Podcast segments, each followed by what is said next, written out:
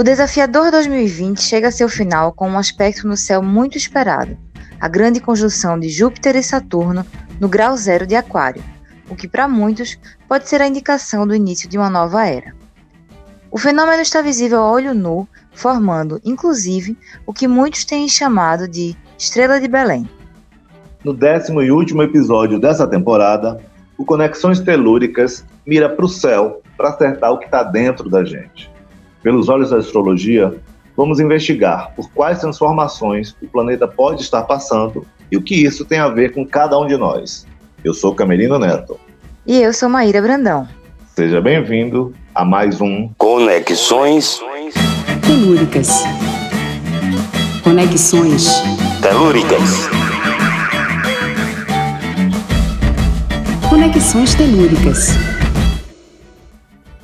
Para falar sobre esse momento, que para muitos astrólogos significa a entrada na era de Aquário, já está conectada com a gente Tati Lisbon, que vocês provavelmente já devem ter esbarrado no Instagram sob o pseudônimo de Apapisa. Canceriana, com ascendente em Aquário e Lua em Peixes, as missões dela devem envolver autoconhecimento, bem-estar e autonomia. Astróloga, negra, ela tem milhares de seguidores nas redes sociais. E é aí que entra o lance de combinar o senso de comunidade, questões estruturais e conhecimentos ancestrais com as facilidades da internet. Seja bem-vinda, Tati. Alô, gente! Muito, muito obrigada pelo convite. É um prazer imenso estar aqui. Tatiane, o céu, nesse mês de dezembro, ele junta aí dois gigantes, né, Júpiter e Saturno, que para alguns astrônomos, o encontro como está acontecendo em 2020 a última vez que aconteceu foi lá no século XIII. Mas antes de a gente entrar nessa história, a gente queria que você dissesse qual escola, a escola astrológica você pertence e o que seria a era de Aquário para você. Olha, que interessante.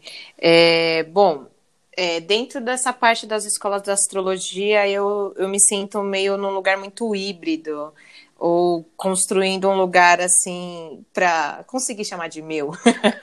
Mas é, eu tenho uma abordagem muito moderna, né, da, da linguagem, assim, com, é, com essa parte mais psicológica, mais sensível, que a astrologia moderna concede.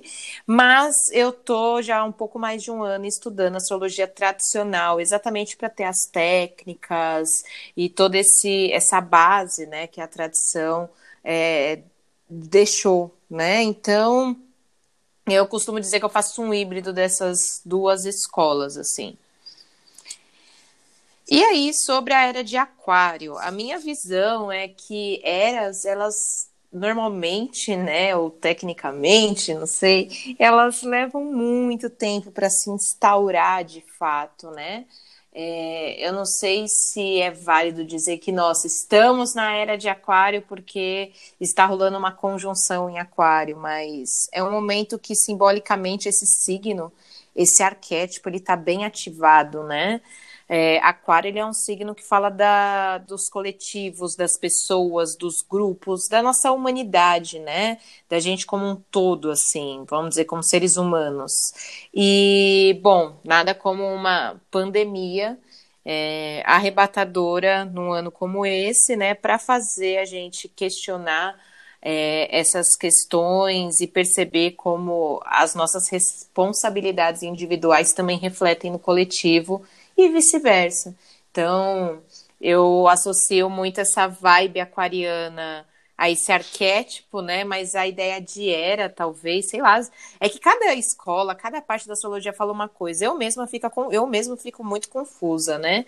Mas é isso, assim, é algo que demora muito para se instalar, mas a gente vai sentindo essas vibes gradativamente, como já está sendo agora, né? 2020 teve um monte de desafio, né? E fez com que as pessoas por mais céticas que sejam, começassem a rever e ampliar seus conceitos. A gente passou a ouvir muito expressões como planetas geracionais, pessoais e sociais, que é o caso de Júpiter e Saturno. Explica um pouco o que essa divisão significa.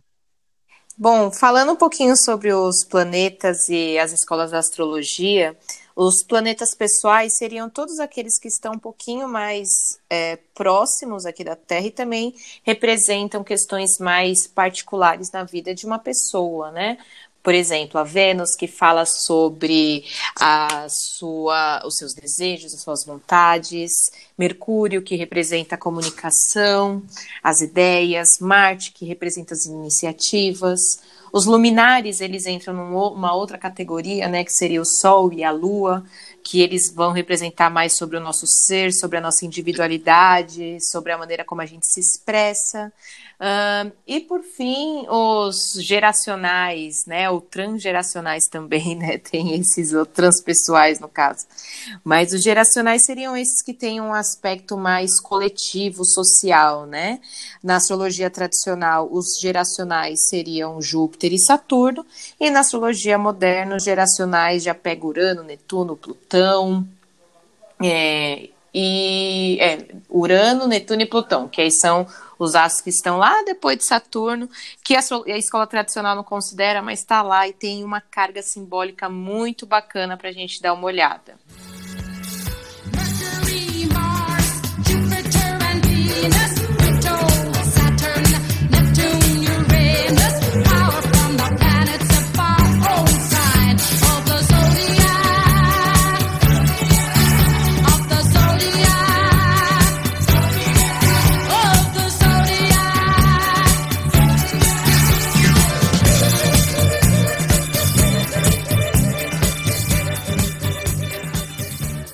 Bom, o que é que vai estar acontecendo no céu para astrologia? É aí para as escolas que você está trabalhando agora, né? Você está você tá trabalhando com duas. É, dia 21 de dezembro de 2020. O que é que acontece nesse dia no céu? Olha só, um dia muito especial, né? Eu acho muito bom que sempre cruza com solstícios, né? Essa data ela tá marcada. É, no dia 21 de dezembro de 2020, final desse ano, a gente finalmente vai ter uma conjunção exata entre Júpiter e Saturno em Aquário, né? É, digamos que os dois astros que são muito relevantes para a astrologia tradicional e também muito relevantes para a astrologia moderna vão de fato se encontrar um em cima do outro, um colado do outro, é, no signo de Aquário. O que, que acontece? Olhando pela astrologia tradicional, uma conjunção normalmente marca marca os novos inícios, é o start, é uma sabe, é uma concentração muito forte de energia, né? E sempre que a gente tem a conjunção, pode representar, né, que as coisas é, têm uma, é, se inicia uma nova fase, é onde meio que você não tem muito o que escapar do que está rolando ali, né? Vamos dizer que eu costumo dizer que o que é uma conjunção ou um stellium, para tentar explicar o conceito, né? Stellium é quando tem é, três ou mais astros dentro do mesmo signo, né? E aí isso faz com que todos os assuntos daqueles astros se encontrem naquele signo, então aquele arquétipo é muito reforçado, uma coisa esbarra na outra e tudo mais. E aí pensando é, numa conjunção, a conjunção é quando os astros se encontram em um mesmo ponto, né? Saturno ele representa as limitações, a estruturação, fala da responsabilidade a longo prazo, está é, tá muito ligado também à estruturação né, das coisas.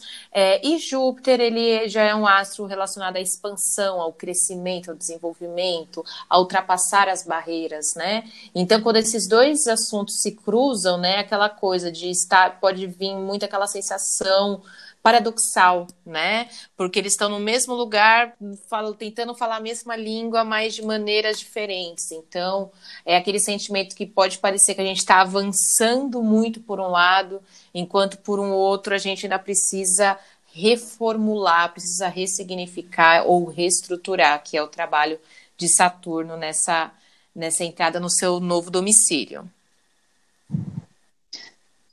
mas o fato de, desse encontro estar tá acontecendo, ele demorar mais a acontecer, e segundo alguns astrônomos, voltando lá o que a gente já falou anteriormente, é, isso aconteceu lá pelo século XIII. Isso traz alguma, algum, alguma reflexão para você? Isso diz alguma coisa ou não? Uh, pegando, eu estava acompanhando também nessa parte uh, as notícias da, da astronomia, né? Que ele, Saturno e Júpiter estão visivelmente muito perto, assim como nunca estiveram.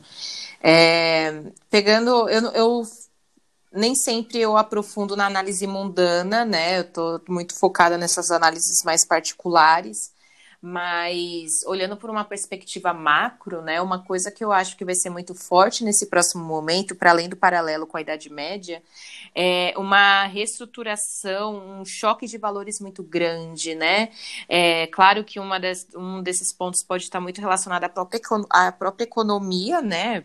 Enfim, o dinheiro que circula nos países no mundo, mas até analisando agora um outro trânsito que vai também se estender por 2021 inteiro, é, Saturno vai estar tá em quadratura com Urano, né? E por mais que a astrologia tradicional não considere Urano muito assim, ele é um planeta que já tem uma órbita mais calculada, né? Por mais instável que seja. Então, e Urano ele representa as grandes transformações e uma quadratura entre dois planetas que, sei lá, tecnicamente, de acordo com a astrologia moderna, regem Aquário é uma reformulação de valores.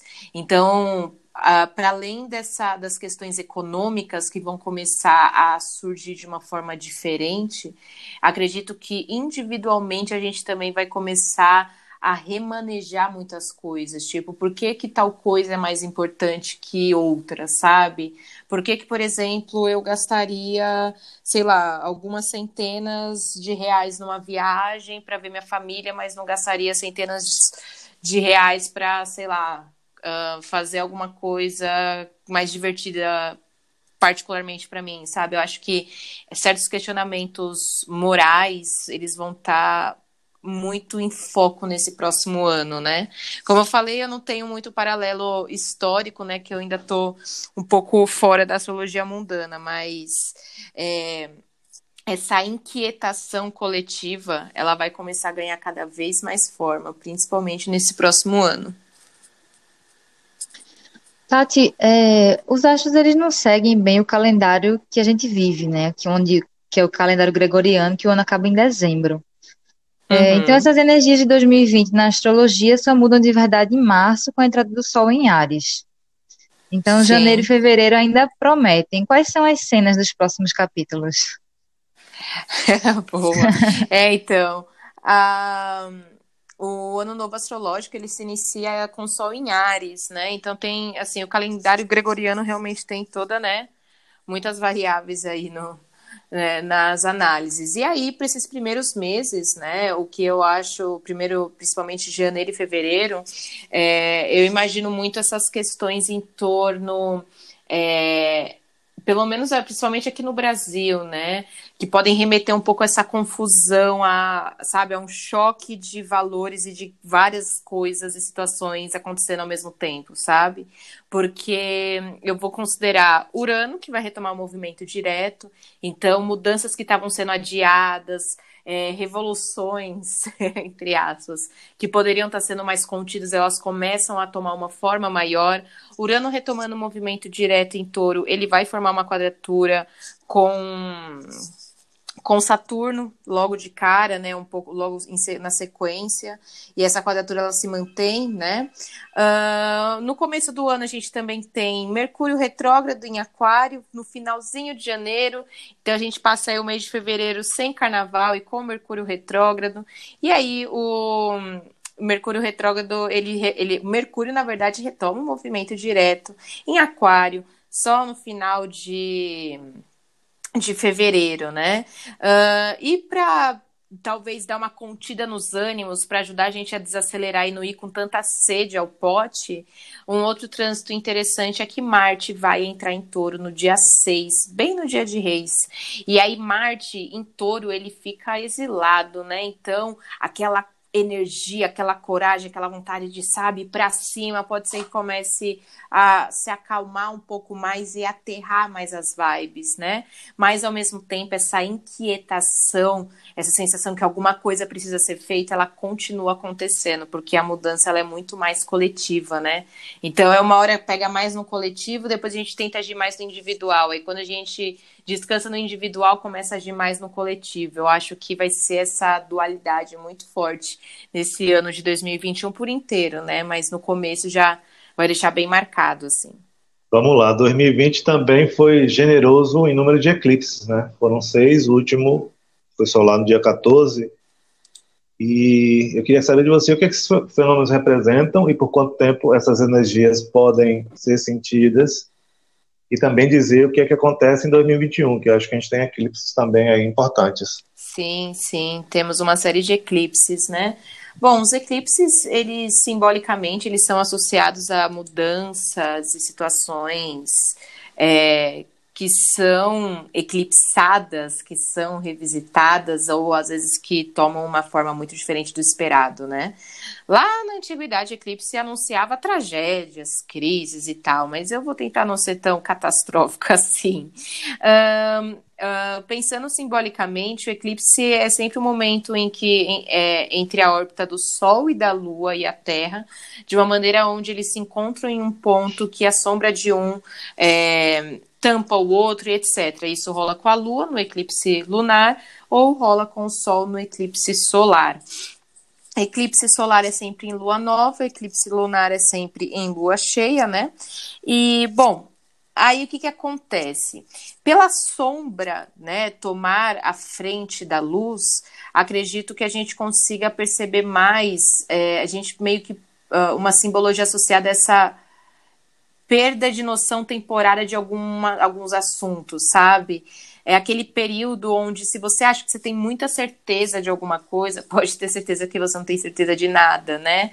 E aqui é um período que às vezes pode servir para a gente olhar com mais cuidado para outras áreas que estão em questão, como por exemplo, esses últimos eclipses foram no eixo Gêmeos e Sagitário. Gêmeos ele está associado à comunicação, à fala, aos documentos, às escritas, hum, aos objetos pequenos eletrônicos também está associado a, a gêmeos, a Mercúrio principalmente, e Sagitário que fala da expansão do conhecimento, do acesso, né? Uh, tem a ver com as crenças, com os ideais. Então, o eclipse nesse eixo, né? Eu acho que pede muita atenção no tipo de informação que a gente está emitindo e no tipo de informação que a gente está recebendo. Eu imagino que a gente vai enfrentar aí alguns períodos onde a desinformação vai ser tão é, tão presente quanto a própria informação, digamos assim. Eu acho que a desinformação é uma consequência da hiperconectividade, sabe? Tipo, a gente está super conectado, acessando tudo o tempo inteiro, então parece que tudo se torna mais volátil e menos e menos provável da gente conseguir e menos fácil da gente absorver realmente, sabe? Então eu colocaria a atenção dentro dessa dentro dessa parte, né, do que a gente manda, o que a gente manda de mensagem, o que a gente recebe para a gente não viver num eterno tele, telefone sem fio. E falando de uma maneira muito bacana, né? Um período de eclipse também, num eixo Gêmeos e Sagitário, também pode servir para a gente ressignificar algumas partes da história. Como, por exemplo, vou trazer um exemplo aqui.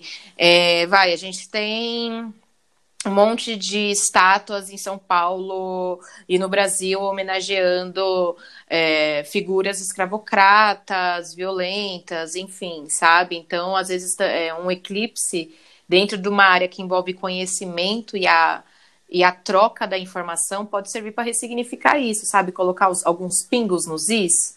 E o efeito de um eclipse, normalmente, ele vai ali por volta de uns seis meses até alguns anos, né? Depende de como é ativado.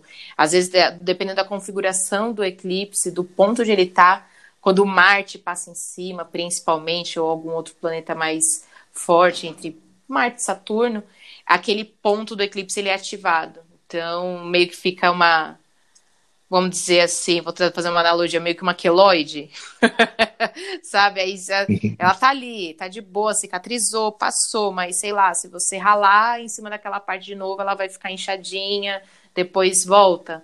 Essa parte onde você encosta de novo num ponto sensível é quando esse onde aconteceu o eclipse é reativado, que aí depende do trânsito astrológico, isso sempre acontece, tá? É, e, e, é isso. E os efeitos, eles, eu gosto de pensar eles nesses arquétipos assim dos signos.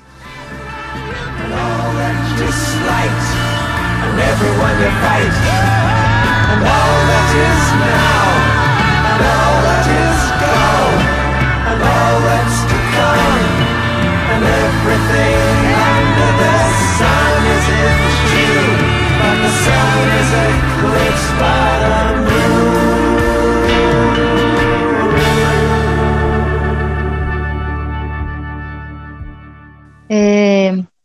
Tati, eu tava aqui pensando, é, fiquei com aquela música do, do Hair na cabeça, do Aquarius, né? E Uhum. pensando na letra dela de que fala que o, quando Júpiter se alinhar com Marte e, enfim, e o amor vai começar a guiar as estrelas, né? Que isso é o, é o amanhecer da era de Aquário.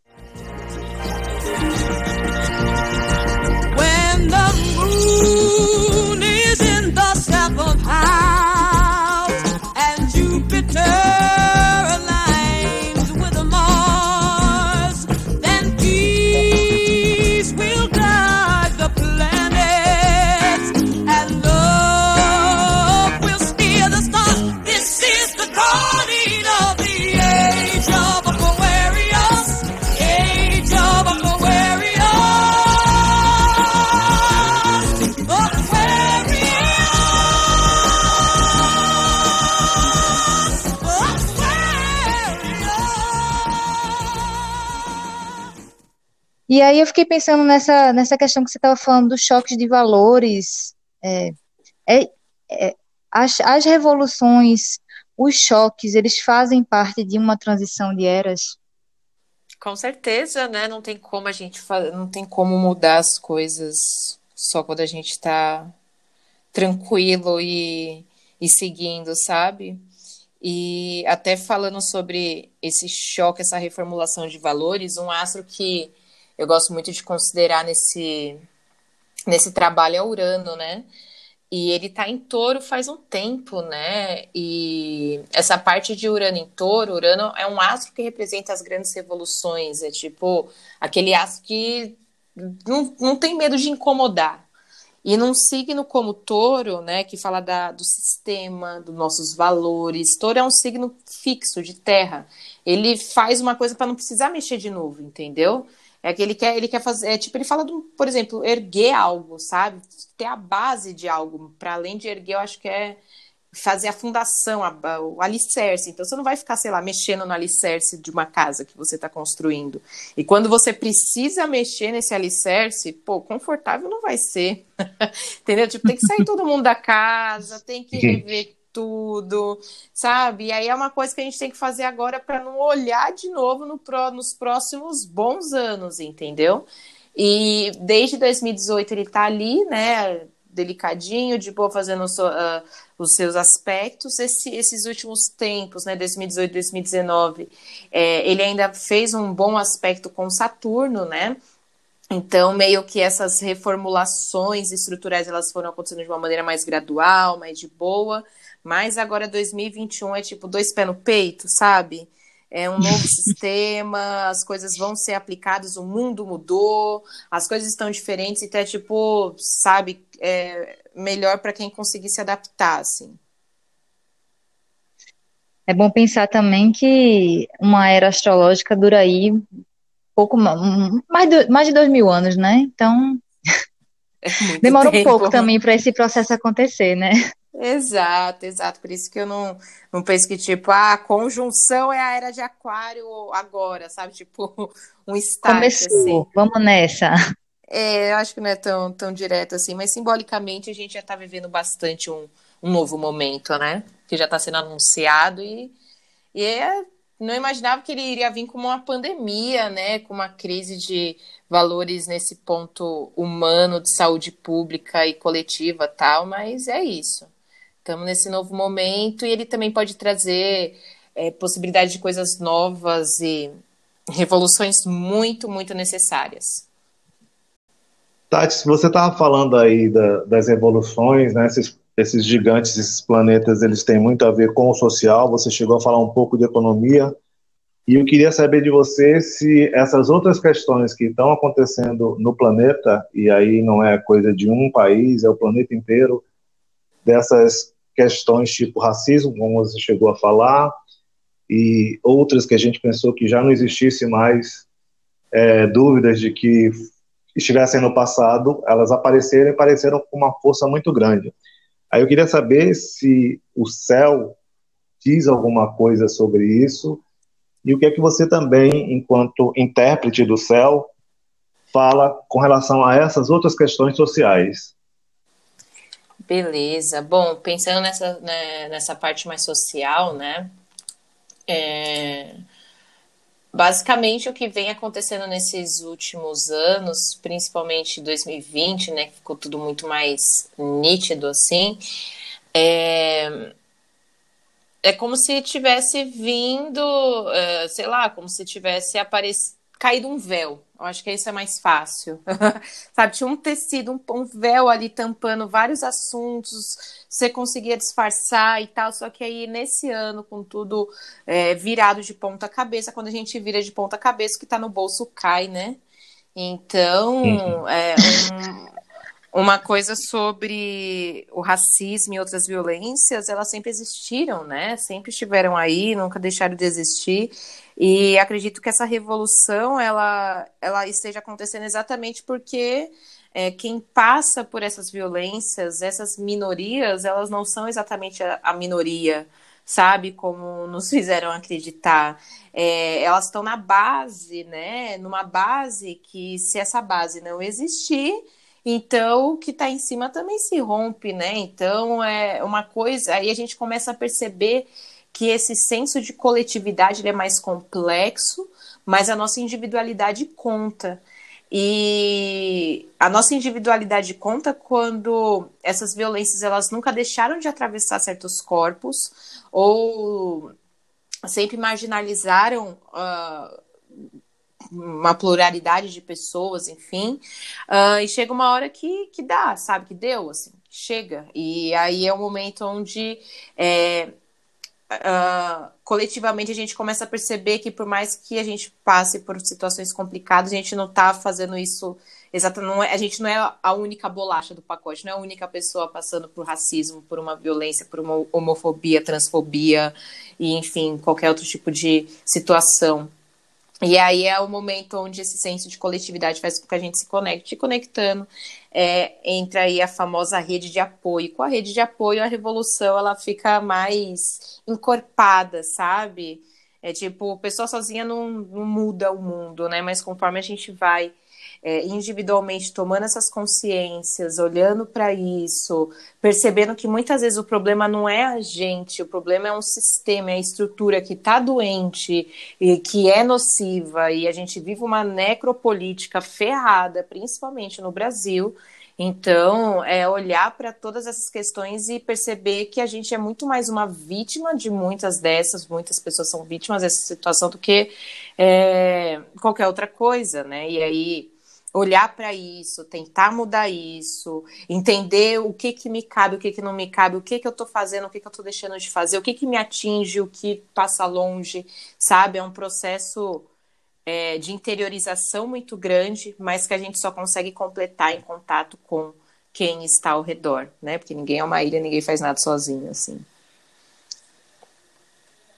Muito bom. É, Tati, a gente falou que Tati, a gente falou antes que essa questão do calendário gregoriano, né, que o ano astrológico só começa em março. Mas de certa forma, a gente enquanto sociedade, a gente encerra ciclos em dezembro, né? O, o ano existe essa energia de estar tá fechando um ciclo quando chega dezembro, esse 31 de dezembro, com essa festividade do, do ano novo. Uhum. E aí eu queria que tu falasse um pouco é, o que que vai estar no céu nesse momento, de que forma a gente pode aproveitar uma energia, o que que a gente precisa ter atenção. Belezinha. Bom, no dia, na virada do ano, a gente vai estar numa belíssima noite de lua cheia. Isso pode ser muito, muito especial. Então, a gente vai ter uma lua cheia uh, que vai acontecer em Câncer, bem no dia 31, inclusive. No dia 30 já é a lua cheia. Uh, dia, no, na virada do ano, a lua já vai estar ali indo para Leão, então ativa bastante essas questões em torno é, da nossa individualidade, daquilo que nos nutre, daquilo que nos motiva, né? Uma lua cheia em câncer, câncer é falar do lar, falar da base, falar da nossa ancestralidade. Então pode ser esse contato, né? Tudo que a gente trouxe para dentro de casa, tudo que a gente viveu dentro de casa, tudo que a gente viveu na nossa intimidade, né? Acho que eu falar dentro de casa no momento de quarentena fica até, né, redundante, mas é essa coisa da interiorização, né? Os últimos eclipses aconteceram no eixo Câncer e, e Capricórnio. Agora já está indo para Sagitário e, e Gêmeos, ele vai no sentido horário, né? E, enfim, então eu acho que vai ser um momento muito especial para a gente, sabe, fazer um balanço de tudo isso. Nossa, que, da onde eu vim e para onde eu fui, sabe? Da, da para onde eu tô indo e para que que eu tô indo, para que que eu tô indo nesse para esse objetivo. Eu acho que essas questões elas vão estar muito fortes assim, de uma maneira mais suave do que foi esse ano de 2020, mas ainda assim concluindo uma fase bem é, relevante assim na nossa história. Abram os caminhos, abram os caminhos, abram os caminhos, abram-se os caminhos. Tati, a gente vai fazer uma coisa que não foi combinado, nem com Maíra, vou fazer agora, mas eu acho que se a gente não fizer, os nossos pod ouvintes não vão gostar. É aquela coisa que, mesmo que entendendo, mesmo que entendendo, entendendo que, é, que, é, que horóscopo não é aquela coisa diária, mas você tem aí um ano novo, um novo ciclo, uma nova era, enfim, começando. E aí eu queria que você falasse um pouquinho de- disso para cada signo. Oh, meu Deus. Podemos? temos Não foi combinado, eu falei que não era. temos 12 Mas aí, se você quiser fala- falar dos aspectos mais gerais, entende? Eu acho que vai ser melhor, enfim. é, vai ser bacana, porque é 12 signos, né? é, fica meio grande, fica meio longo assim. Mas vamos lá. Alguns spoilers para 2020, né? 2021, olha aí, ó. Vamos dar tchau para 2020. Gostamos muito disso. Olha, eu acho que para começar o ano, a galera de Ares ela começa a se tranquilizar um pouco mais e quem vai estar mais enérgico, mais pistola para fazer as coisas e sabe assim, com mais energia, disposição e mais a flor da pele é a galera taurina, né? Marte vai entrar em touro logo no começo do ano, lá no dia 6, e isso vai fazer com que todas essas iniciativas, essa inquietação que está acompanhando aqui o final desse ano, a galera ariana, a galera ariana passa esse legado para a galera taurina. Então, tipo, meio que a bucha sai de um, de um e vai para o outro, assim. Urano também retoma um movimento direto em touro, então bastante coisa vai acontecer nesse signo. Ahn, uma outra parte interessante é que a Vênus vai entrar em Aquário em fevereiro, né? A gente tem aí a Vênus, ela passando pelos, pelos signos, ela, ela traz um, um- uma vibe de cuidado, de é, dina- dinamismo, não, diplomacia, sabe? Uma coisa de ser mais suave dentro do possível, né?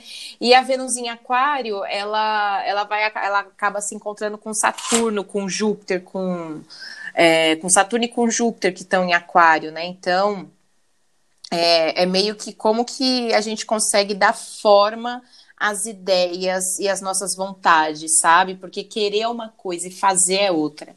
E aí a, a atenção desse ano, né? Eu acho que dá uma olhadinha aí a galera do signo de Gêmeos e de Sagitário, galera geminiana, os eclipses estão acontecendo no eixo do seu signo.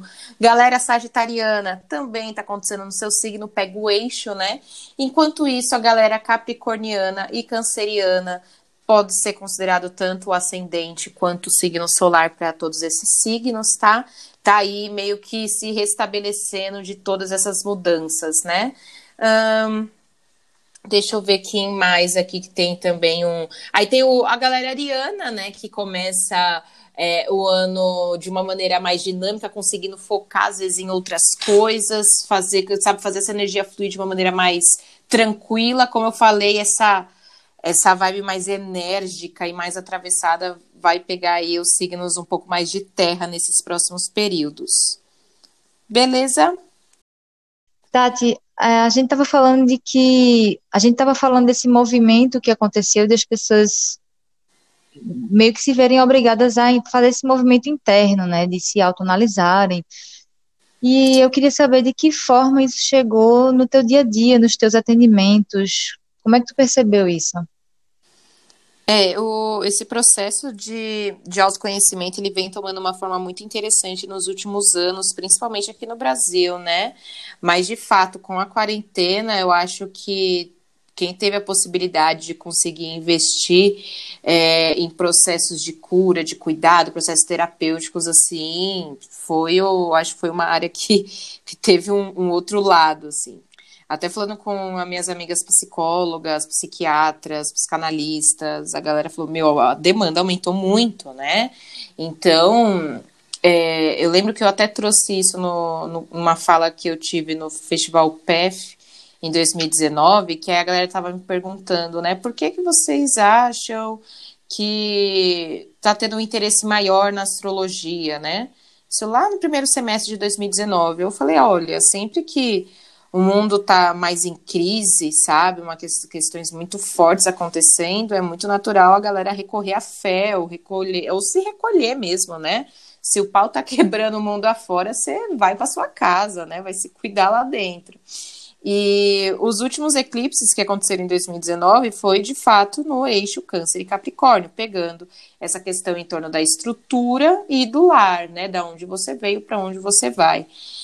Câncer é um signo que representa diretamente a interiorização, aquele momento que a gente volta para a gente, né?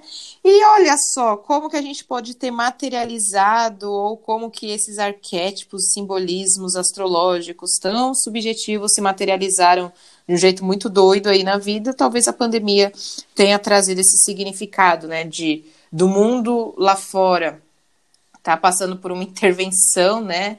É, muito difícil e a gente ter que realmente voltar para dentro, ficar dentro de casa, quem tem a possibilidade de trabalhar em casa, né, de ficar em casa, ou perceber, depois que desacelera tudo ao redor, você começa a perceber os seus próprios ritmos naturais, aí você começa a se questionar sobre o que você quer, o que você não quer, e aí o processo de autoconhecimento, como por exemplo no meu trabalho, é, eu gosto de dizer que eu faço uma triagem sabe, do, dos, da, dos processos das pessoas, assim. Então, eu não costumo trazer soluções, eu não costumo responder perguntas tipo, ah, eu vou ficar assim, assim, assado. Eu sei lá, né? Vou saber, não sei nem de mim. Mas é, realmente esse, é esse momento onde entender o que você tem, sabe? A astrologia, ela decodifica essas informações. Então a gente consegue reproduzir, explicar, ó, oh, você tem uma personalidade que pode ser assim, assim, assado. Faz sentido para você? As coisas ao seu redor podem se configurar assim, assim, assim. O que, que você acha que você pode fazer? Então, é, é mostrar de fato o que a pessoa tem, para que a partir disso ela use essas informações ao seu favor. Então, eu faço esse trabalho, né? E num momento como esse, onde a gente está, né, num processo de individualiza, individualidade é, forçada, digamos assim, sei lá. É, às vezes é, toda essa parte terapêutica auxilia muito, né? A gente se organizar com as nossas ideias, com os nossos sentimentos e com os nossos processos. Tati, esse podcast ele nasceu na pandemia, inclusive. Eu acho que um pouco dentro disso que você acabou de falar que era um desejo nosso de conversar sobre essas coisas, sobre esses é, essas inquietações mesmo, né? Que estar sozinho, estar é, preso, né? Dentro de casa faz com que as pessoas tenham que lidar com, com, com essas questões. E para além disso, a gente entende que qualquer assunto que a gente traga com qualquer pessoa, ele passa por um filtro que é essa pessoa, a vivência dessa pessoa, e a gente tem muito interesse de saber como é que essa pessoa entende dois conceitos, que é o conceito de universo e o conceito de sagrado. Como é que esses, essas duas palavrinhas, o que é que elas dizem para Tatiane? Hum, conceito de universo para mim é algo maravilhoso, mágico. Para mim o universo ele se aproxima do sagrado, mas não de um jeito, sei lá, sacramentado, o único intocado, mas algo maior, algo que engloba tudo. Algo que a gente pode passar nossa existência inteira perseguindo, tentando descobrir. Quanto mais a gente acha que vai saber, menos a gente vai saber das coisas, sabe? Então, para mim, a, o universo é o todo, sabe? É a, é a certeza. é a certeza e a incerteza ao mesmo tempo, assim, é bem paradoxal no geral. E o sagrado, dentro da, da minha concepção, o nosso sagrado, ele é, dentro da minha ideia, ele vem sendo desconstruído de, de muitas maneiras, assim. O que, que seria algo sagrado, sabe? Algo sagrado é algo especial, muita coisa é especial, então muita coisa é sagrada. É, será que o sagrado ele faz sentido por um tempo e depois não? Será que o sagrado também não se torna obsoleto? Então, eu acho que o conceito de sagrado ele pode ser muito variado. Ele pode, ele se flexibiliza a partir do, do tempo que ele está sendo retratado ali. E o universo não, o universo ele, ele é o cenário, ele é tudo, né? Não tem, o universo não fica obsoleto. Na hora que o universo ficar obsoleto, a gente não vai estar tá aqui para contar história, sabe? É, então, eu vejo mais ou menos dessa, dessa, dessa maneira, assim, o um paralelo entre esses dois. Eu vou voltar para aquela, aquelas coisas bem tradicionais, viu, Tati? Claro. Não fique brava comigo, não. eu queria que você dissesse, deixasse aí é, uma mensagem, não sei se a palavra é mensagem, mas enfim, o que vier no, no, no do teu coração, o que é que você que, que é que teu coração diria para as pessoas para esse final de 2020, 2021? Olha, o que eu diria é independente de onde você esteja, independente de como as coisas estão ao seu redor, cuide de você, cuide dos seus, né? Às vezes os seus vai ser você e seus pensamentos, você e seus sentimentos, você e seus familiares, você e seus amigos, você e seus parceiros, mas cuidem da saúde emocional, mental e para preservar a saúde física, né? E sejam gentis com vocês mesmos, ah, da mesma forma em que vocês se esforçam para ser gentis com as outras pessoas. Eu acho que seria essa. Todo mundo precisa de cuidado, todo mundo precisa de autocuidado, mas todo mundo precisa também de um tempo para processar as informações e se entender em meio a tantas mudanças. Então, é, é, fique suave dentro do possível. Há de ser leve, um levar suave, nada que entrave nossa vida breve, tudo que me atreve a seguir de fato caminho exato da delicadeza e ter a certeza de viver no afeto.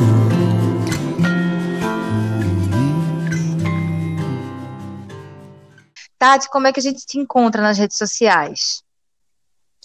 Bom, para vocês acompanharem meu trabalho, no Instagram eu tô como Papisa, é, Tatiane Lisbon, e também tem meu site onde tem todas essas informações reunidas, inclusive uma pesquisa muito interessante, onde a astrologia já faz décadas que estava falando que 2020 seria um ano complexo.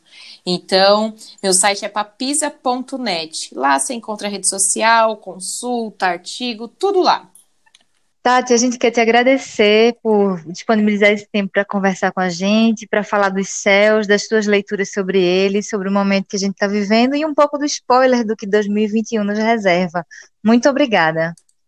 Eu que agradeço muitíssimo pelo convite, foi maravilhoso bater esse papo com vocês. Que esse próximo ano seja incrível para as nossas vivências, dentro, que seja incrível dentro do possível, sabe? Se parar de piorar, eu acho que a gente já vai estar tá bem.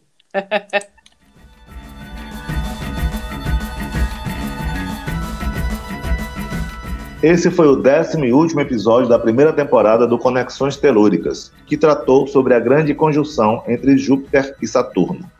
Se você sentiu o impulso de compartilhar o que achou dessa edição, escreve pra gente conexõestelúricas@gmail.com. O Conexões Telúricas é um podcast da Freicaneca FM, a rádio pública do Recife.